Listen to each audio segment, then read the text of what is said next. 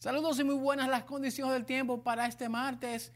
Bueno, estará llegando polvo africano, incidiendo en el país y disminuyendo las lluvias, pero como hemos visto en el día de hoy, también parte de ese polvo, pues eh, contribuyó a que las lluvias no fueran tan intensas como en días anteriores. Sí, eh, pues esa vaguada mantiene su incidencia o ha mantenido su incidencia mayormente hacia las provincias ubicadas hacia el oeste de la República Dominicana, pero más temprano algunas lluvias hacia el nordeste, como señalábamos. Mientras tanto, observen ustedes la gran cantidad de nubosidad que se observaba también incluso hacia el oeste y noroeste de Haití. Mientras tanto, hablemos de lo que ocurre en el Caribe, porque de momento no tenemos ondas tropicales que vayan a afectar ni a Puerto Rico, ni a la República Dominicana, Haití, Jamaica y Cuba Mientras tanto, también debemos decir que esas ondas que vayan pasando, pues esperan ya más adelante en la semana. Por eso veamos lo que se espera en cuanto al modelo de lluvias, porque como hemos mencionado,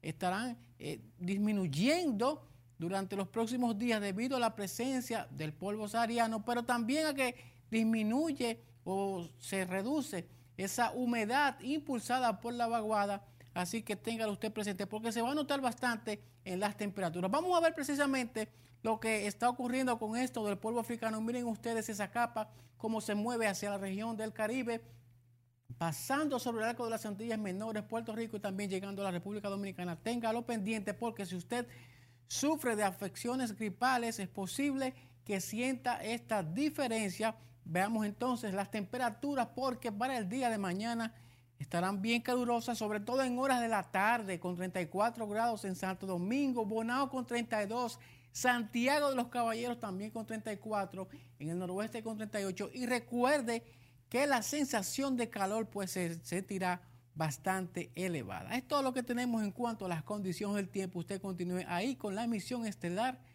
de Noticias RNN porque como siempre les tenemos mucho más.